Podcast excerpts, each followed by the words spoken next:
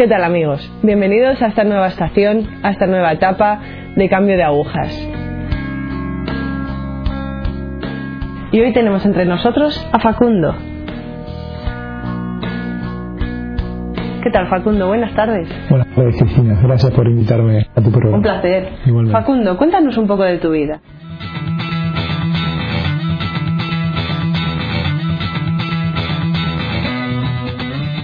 Realmente mm, este maquinista conoció al gran maquinista nuestro Señor eh, a través de la, de la cercanía de, de verdaderos amigos que en determinado momento me, me invitan a un retiro de conversión. Y fue realmente sin ser una persona que esté inmersa en el ambiente del, del mundo, ya que me dedicaba al deporte de una manera competitiva y eso me preservaba de determinadas, eh, determinadas acciones.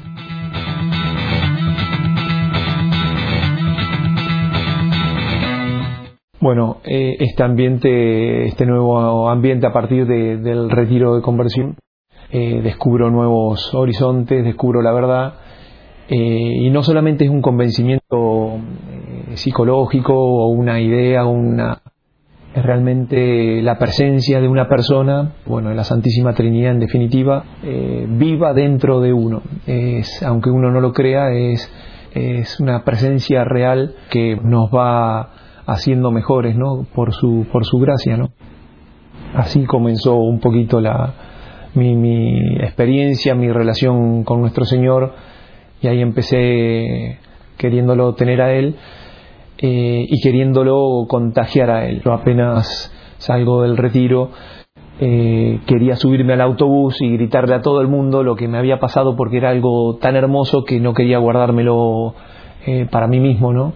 El ardor apostólico tiene, tiene que tener esa sincera base de querer buscar el bien del otro, eh, queriendo contagiar ese bien tan grande, incomparable, eh, que uno ha vivido, que uno ha encontrado. Después de andar cierto tiempo en este camino de la conversión, eh, que no es un camino, es un camino al que mucha gente se siente llamado, nuestro Señor toca, hay mucha gente que a nuestro Señor le dice que no.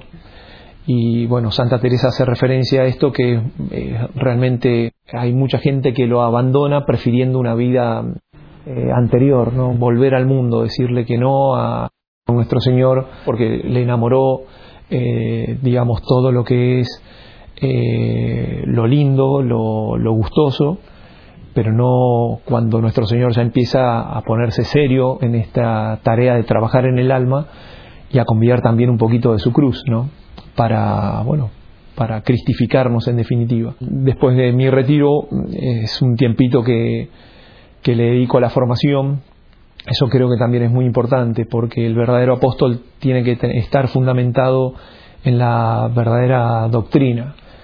Eh, me he devorado a Rollo Marino, el catecismo de la Iglesia Católica, para arriba, para abajo, me iba de vacaciones con mis amigos a la playa y yo me llevaba estos libros porque, y no como una obligación, sino como que realmente tenía hambre de Dios. Eh, y esto también ha eh, consolidado mi formación, que es una herramienta indispensable también para poder hacer un apostolado eficaz, porque eh, si uno es una herramienta de verdad, de la verdad con mayúscula, mientras eh, más cerca esté, más unido a la verdadera doctrina, al magisterio de la Iglesia, más eficaz va a ser la acción de Cristo en uno, en los demás, ¿no?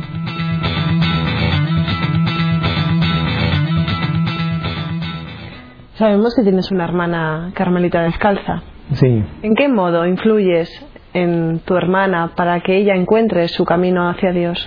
Una de las eh, personas más cercanas a mí es mi hermana inmediatamente mayor eh, y es a ella que, bueno, eh, bueno, ha pasado un tiempo, un tiempo de formación, un tiempo de mucha oración.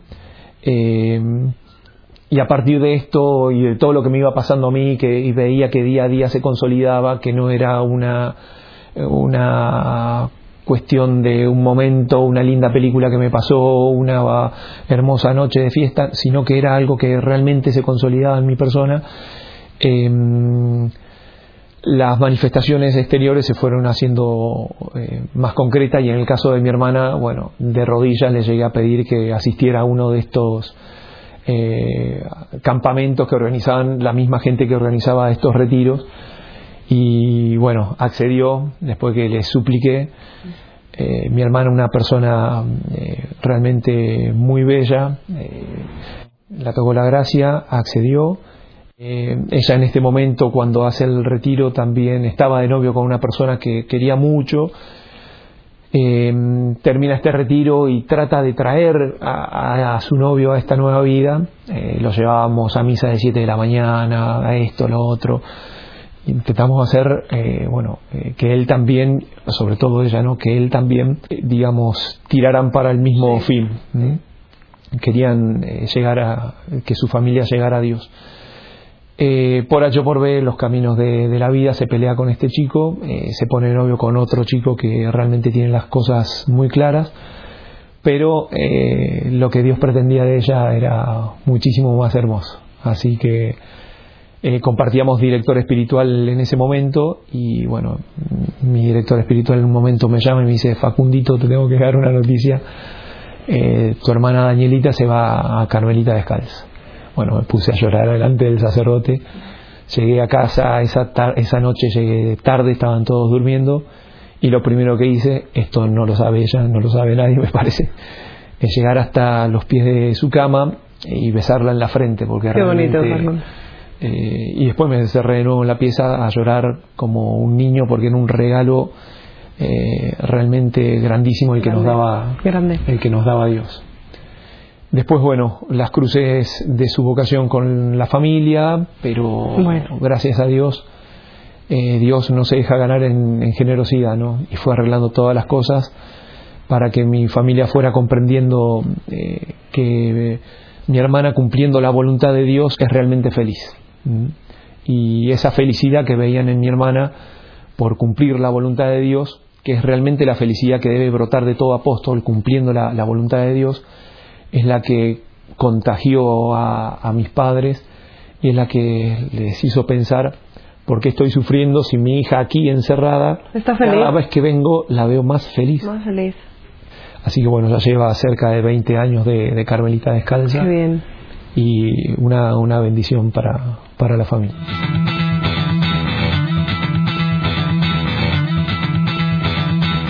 ¿Estás casado, Facundo? Sí, casado, dos hijos, me he casado de, mayor.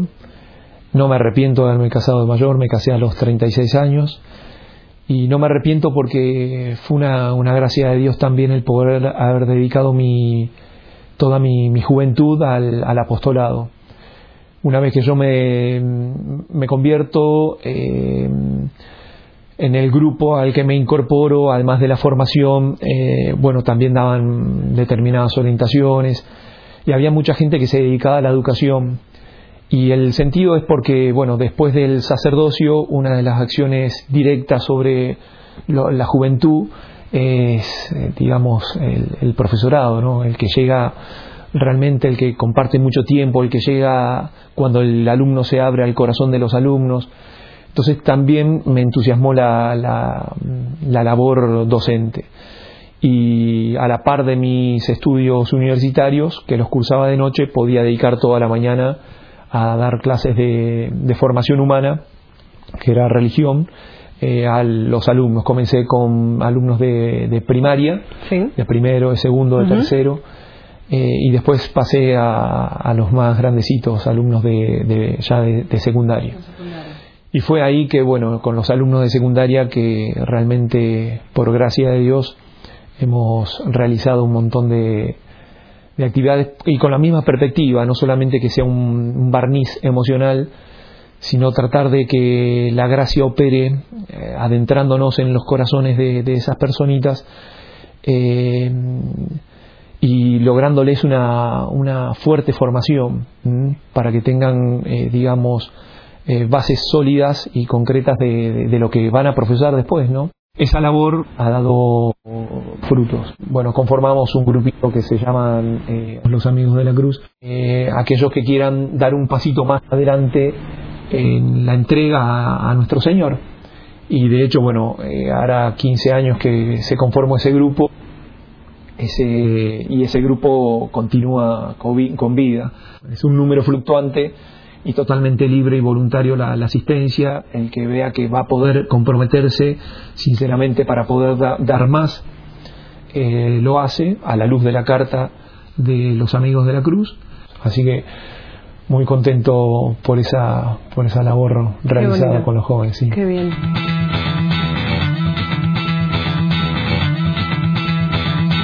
Yo vine a estudiar aquí a, Madrid en el 2003. En el 2004 eh, yo me iba a volver a Argentina a armar un colegio.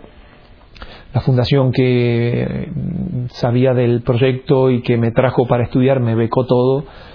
Eh, me ofrece la dirección de un colegio en Alicante, eh, Colegio Jesús María, Colegio Montepríncipe y un nuevo colegio como subdirector en San Chinarro.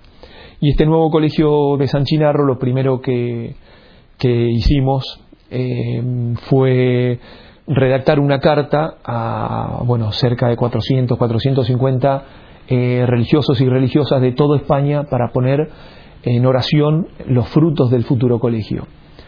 O sea, eh, creo que es una empresa tan importante y hay unos frutos de espirituales tan importantes ahí, cada alma vale el universo que eso, digamos, es para mí indispensable.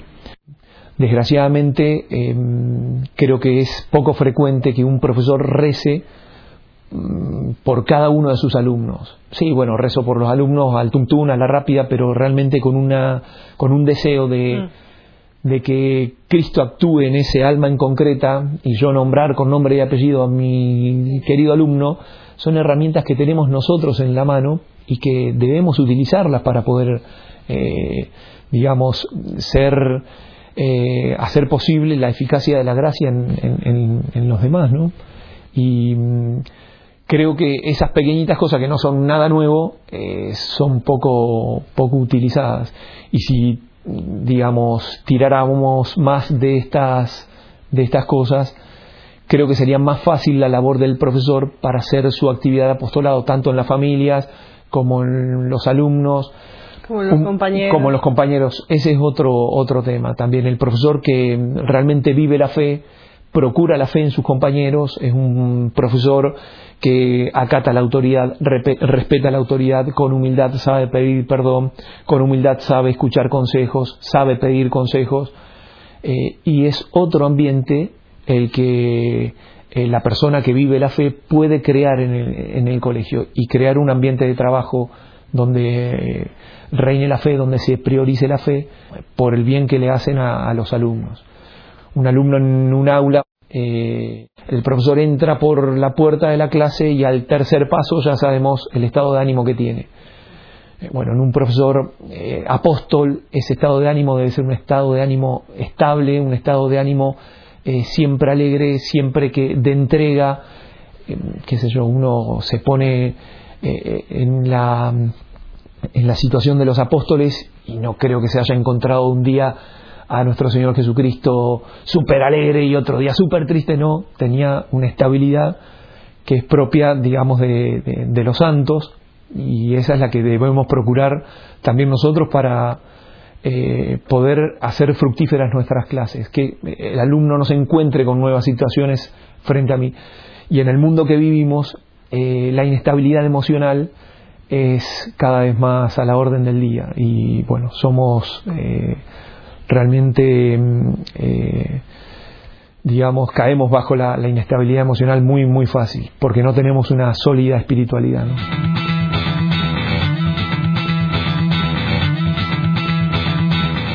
Como educador, a veces es complicado evangelizar en un ambiente en el que niños o compañeros, incluso los papás de estos niños, no abrazan la fe igual que la podemos abrazar nosotros. ¿Cómo llevas ese punto de a veces un poco de confrontación? ¿Cómo lo llevas? Eh, se sufre, se sufre mucho, mm. porque realmente en la figura de, un padre y que tiene a sus hijos que no, no quieren aceptar lo bueno, eh, hay sufrimiento. ¿no? Creo que el verdadero apóstol nunca tiene que menospreciar a quien tiene adelante y lo tiene que amar por sobre todas las cosas. Y eso tarde o temprano termina dando frutos. Digo menospreciar en el hecho de, de, bueno, este ya no se convierte, o creer que uno tiene la potestad de dejar a alguien de lado por el hecho de que no responde a las expectativas propias. El alma tiene sus tiempos, Dios tiene sus tiempos. Creo que para mí la base de un colegio católico, por un lado la excelencia académica en el sentido de poder, no, no, no una discriminación de que no llega, tampoco eso, tratar de sacar lo máximo que, puedo de él y seguramente voy a encontrar algo. Eh, será bueno en matemática, malo en lengua, será un genio en música, eh, será espectacular en deporte, eh, para mí un colegio católico, una de las columnas es la excelencia académica en ese sentido. Y esta segunda columna de un espíritu apostólico de obras que sí, pero sino aquel que nace realmente del, del apóstol que se debe en deuda de, de amor, dice, si me amas, cumple mis mandamientos, eh, no está diciendo nada raro. Y uno perfectamente, más allá o más acá, sabe cuando está o no metiendo la pata. Esto lo digo por un montón de profesores que trabajan en, la católica y que por ahí ni saben si viven en gracia y esta segunda columna de un espíritu apostólico, de apostolado en un colegio, tiene que, que viva en gracia y que procure su propia santidad con un hambre que realmente contagie a sus alumnos.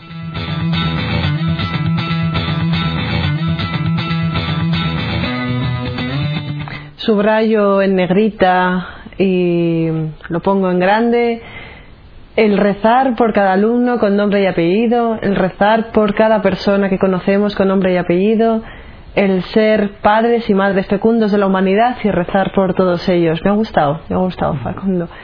¿Cómo vives esta evangelización en casa, con tus pequeños, tu mujer, bueno, familia?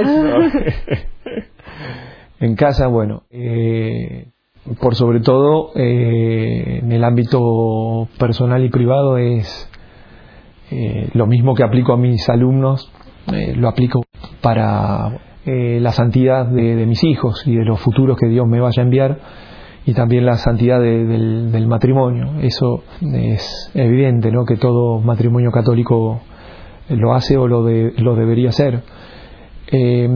afortunadamente tengo por gracia de Dios, la, compañía de una, de una, persona que eh, también busca eh, la santidad, desea la santidad, y todas estas cosas las compartimos, eh, las potenciamos, y eso hace mucho bien, eso hace mucho bien. Realmente mm, un apóstol que tiene por las situaciones de la vida al lado a una persona que no comparte o no ve la, la misma perspectiva de vida que el apóstol vive porque se haya convertido una vez casado, por lo que sea, eh, es un sufrimiento extra, ¿eh? es realmente un sufrimiento. Y el poder compartir este deseo de santidad hace que cualquier situación sea superable, cualquier situación, gracias a, la asistencia de, de nuestro Señor.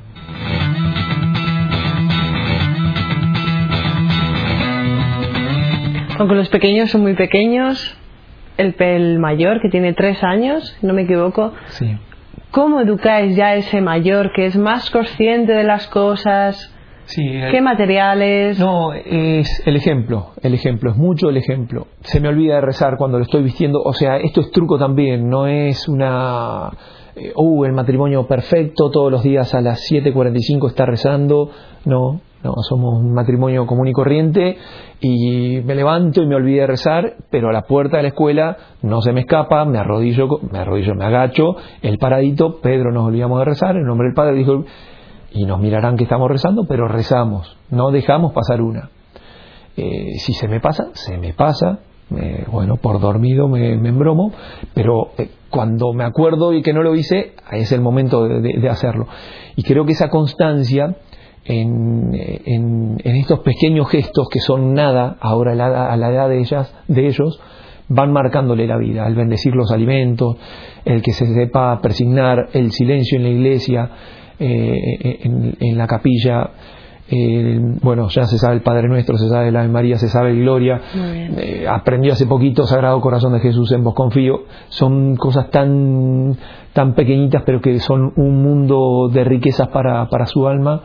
Que, que, bueno, no es gran truco, ¿no? Es simplemente tener eh, el auxilio de un buen ángel de la guarda, pedírselo siempre, que no me olvide de educar a mi hijo eh, católicamente y ponerlo en práctica apenas me acuerde, no, no dejar pasar una, no dejar pasar una.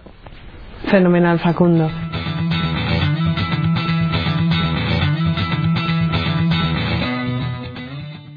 Facundo, ha sido un placer. Muchísimas gracias por, por venir, por expresarnos tu testimonio, por hacernos partícipes de tu vida, por darnos unas pequeñas pinceladas. Muchísimas gracias por todo, Facundo. De nada, gracias a ustedes y simplemente que bueno, no quería estar aquí, ¿eh? pero nada pedir, nada rehusar y me dejé llevar y aquí estoy. Te lo agradecemos. Dios sabrá por qué. Ojalá que sirva para que, bueno, toque la gracia en algún alma y que simplemente aquellos que estén escuchando y que les pueda servir de algo, eh, la vida se nos escapa. Quizás tú vivas 40 años más, 50 años más, 60 años más. ¿Cuántos más quieres vivir? Ah, lo que Dios quiera. Lo que Dios quiera. ¿Y tú cuánto quisieras? Lo que Dios quiera. Suponte. Yo me monto en su tren. 50 años más. Venga, 50 años. Se pasan así. Se pasan así. Y no creo que no vale la pena perder un instante sin eh, procurar y desear la santidad con muchísimo ardor, muchísimas ganas, porque eh, realmente no hay persona más feliz que el santo, porque mm, vacío de todo está lleno de Dios.